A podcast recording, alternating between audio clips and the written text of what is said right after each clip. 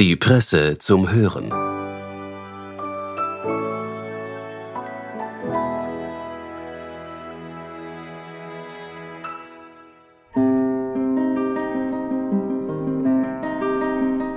Hallo und herzlich willkommen bei der Presse zum Hören. Diese Woche entführen wir Sie in das Universum der Autorin Sandra Gugic. Sie lebt mit ihrer Familie in Tel Aviv und betrachtet das allgemeine Weltgeschehen und ihren persönlichen Alltag mit Fragezeichen. Wir haben die Illusion eines Überblicks, sind scheinbar allwissend und zugleich gefangen in einem Zustand der Überwältigung. Das ist ein Zitat aus ihrem Text, den Sie nun hören können. Es liest Julia Pollack. Viel Vergnügen.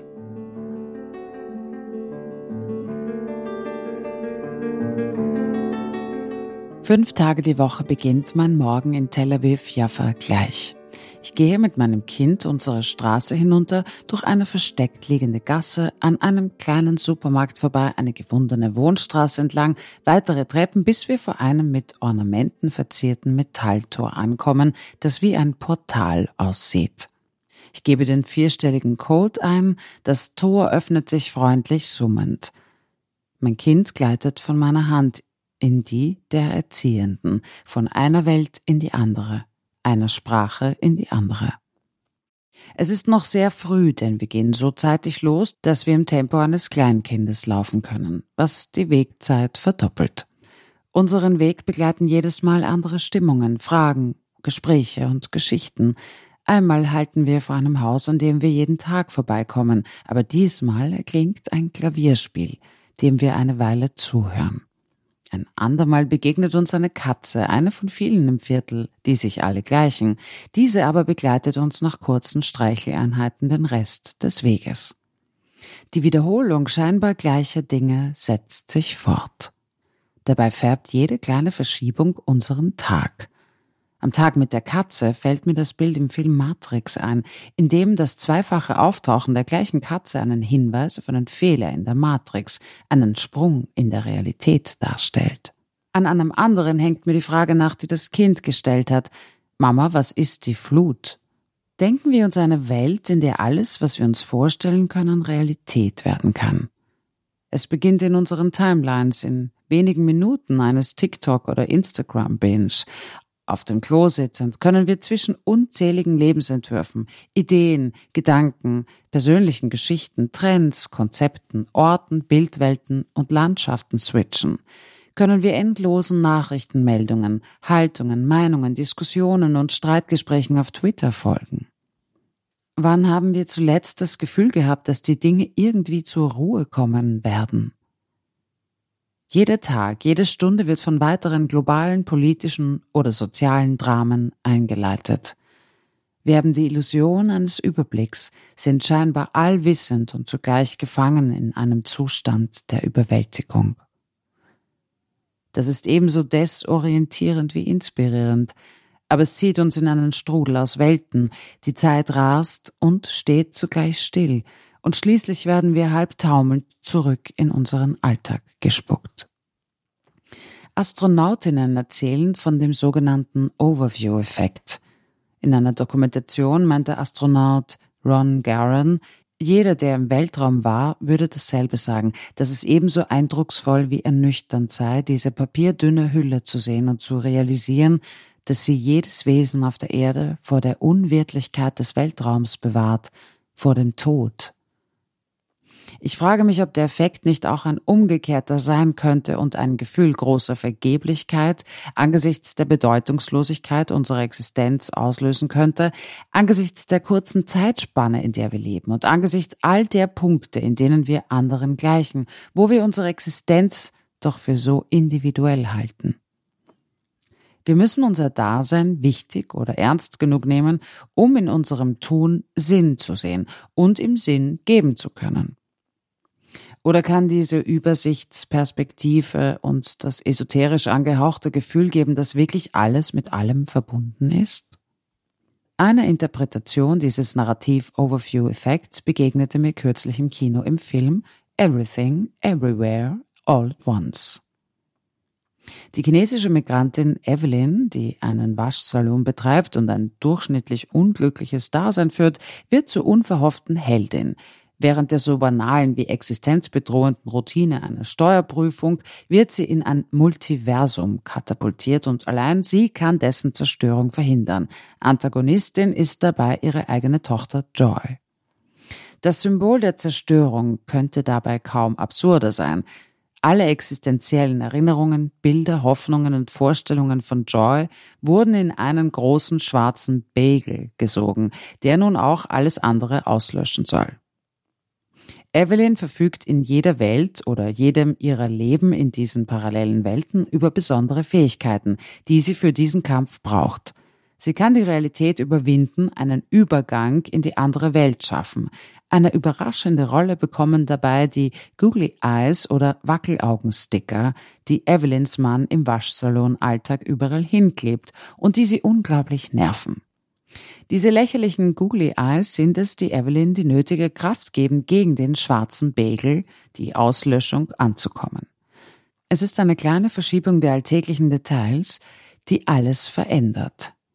Bei Filmen über Zeitreisen in die Vergangenheit ist oft Thema, dass jede Handlung dort die Zukunft und Gegenwart irreversibel verändern wird.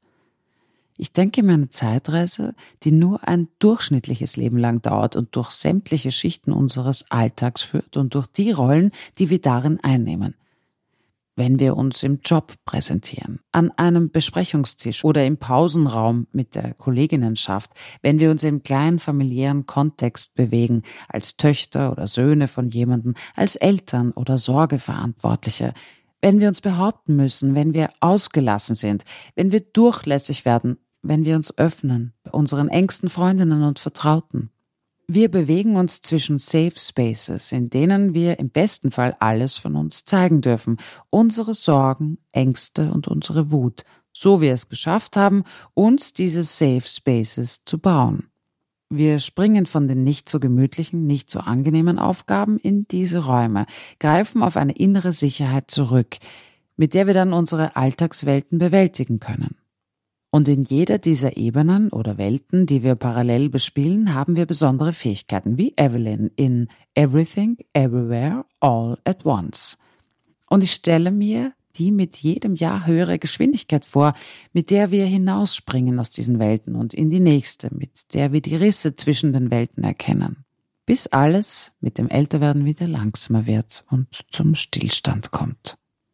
Es gibt diese Momente, wenn man als kleines Kind aus der Gedankentraumwelt des Spiels in die Realität der Erwachsenen zurückgeholt wird. Es gibt die Momente als Teenager, in denen wir den älteren Geschwistern in der Schule begegnen oder einem die eigenen Eltern überraschend über den Weg laufen, wenn wir mit Freundinnen unterwegs sind. Es gibt die Momente, in denen wir einer oder einem Vorgesetzten im Schwimmbad begegnen, Momente, die sich anfühlen wie Risse in einer überraschend papierdünnen Hülle, durch die wir in eine andere Schicht unserer Realität schauen. Erst durch diese Momente, diese Risse, werden wir uns der Gleichzeitigkeiten bewusst. Wir fallen, wir springen von einer Rolle in die andere. Es gibt das Erzählen und Dokumentieren von Gegenwart und Geschichte, es gibt Zuschreibungen und Aneignungen. Es gibt die bewusste Veränderung dieser Narrative. Das Springen und das Hängen scherzt mein Lektor über unsere Angewohnheit, in Dialog halbe Fragen hin und her zu schicken, niemals ganze, dabei auch das Chaos, die Verwirrung und das Missverständnis zuzulassen, dabei der allwissenden Erzählstimme grundsätzlich zu misstrauen.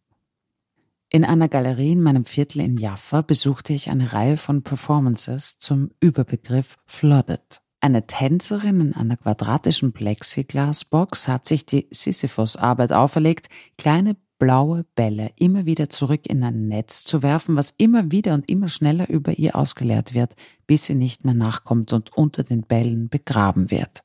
Ein Performer und eine künstliche Intelligenz beginnen ein Flirt-Frage-Antwort-Spiel mit Text und Körper, bis alle Worte ihren Sinnzusammenhang verlieren.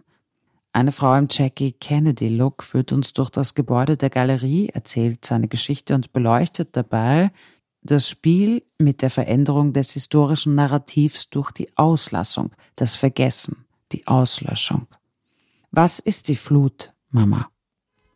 Ich fahre nach Jerusalem zu einer politischen Tour der NGO Ir Amim, was übersetzt so viel bedeutet wie Stadt der Völker, Nationen die das israelische Nationalparkprojekt City of David in Ostjerusalem beleuchtet, das sich der Suche nach archäologischen Spuren der biblischen David-Figur widmet.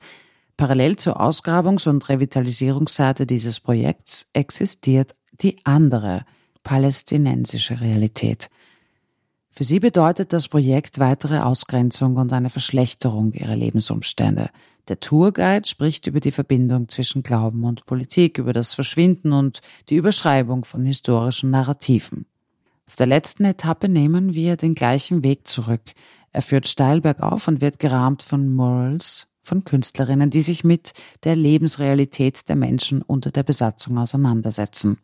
Eine Wand entlang begleitet uns die Zeile My homeland is not a suitcase and I'm not a traveler aus einem Gedicht von Mahmoud Darwish, der sich in dem Band Diary of a Palestinian wohnt, findet.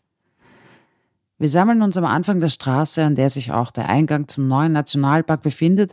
Auf der einen Seite der Straße steht das neue Schild Ir David, City of David. Auf der anderen Seite widerspricht ein Schild mit dem Namen des palästinensischen Viertels Silvan.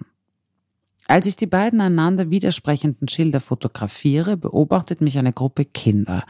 Ich bin ein Zaungast in ihrer Welt. Sie posieren scherzhaft und selbstbewusst winken. Ich denke daran, mit welcher Selbstverständlichkeit mein eigenes Kind einen Anspruch seiner Wirklichkeit an die Welt stellt und daran, wie diese Kinder die Geschichte ihrer Welt weiterschreiben werden. Immer pünktlich zurück in meinem Alltag sitze ich wieder vor meinem Rechner.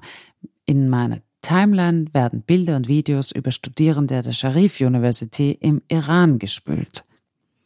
Bei den Protesten gegen das Regime werden sie auf dem Campus eingekesselt, geschlagen und ermordet.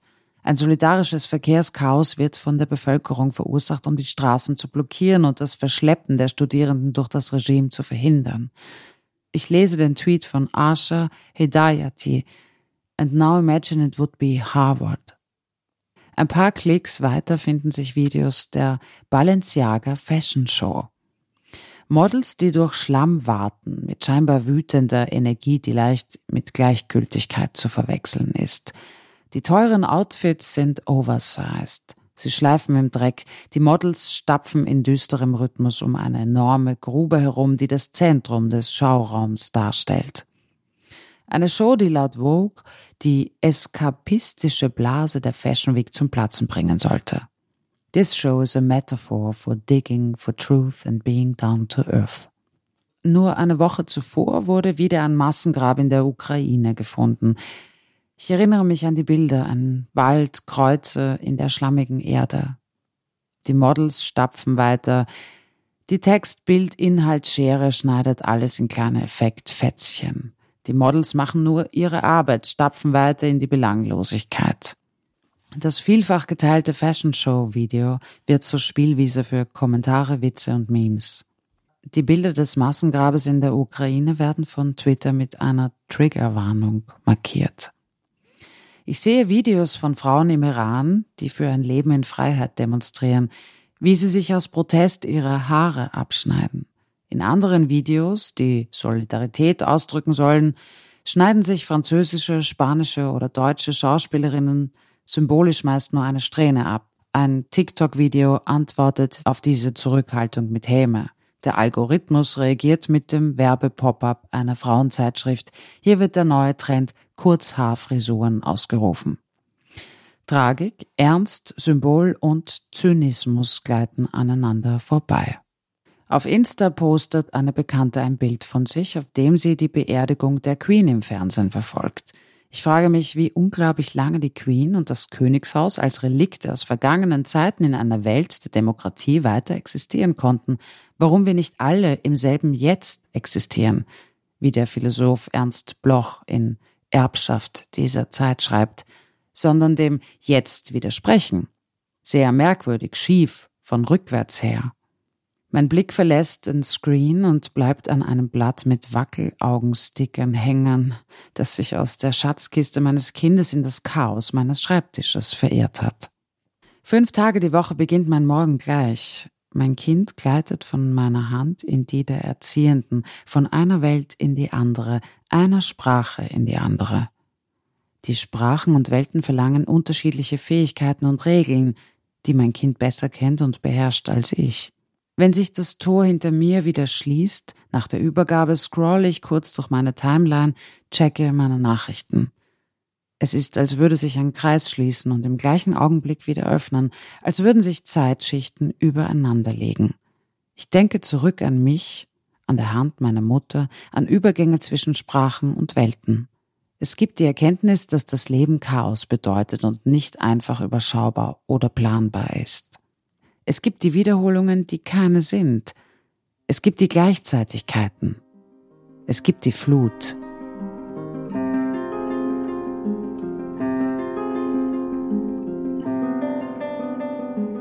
Das war der Text von Sandra Gugic aus dem Spektrum, der Literaturbeilage der Presse. Gelesen hat ihn Julia Pollack. Für Ton und Schnitt war das Team von Audiofunnel zuständig. Wir bedanken uns fürs Zuhören bis kommende Woche mit einer neuen Folge von Die Presse zum Hören.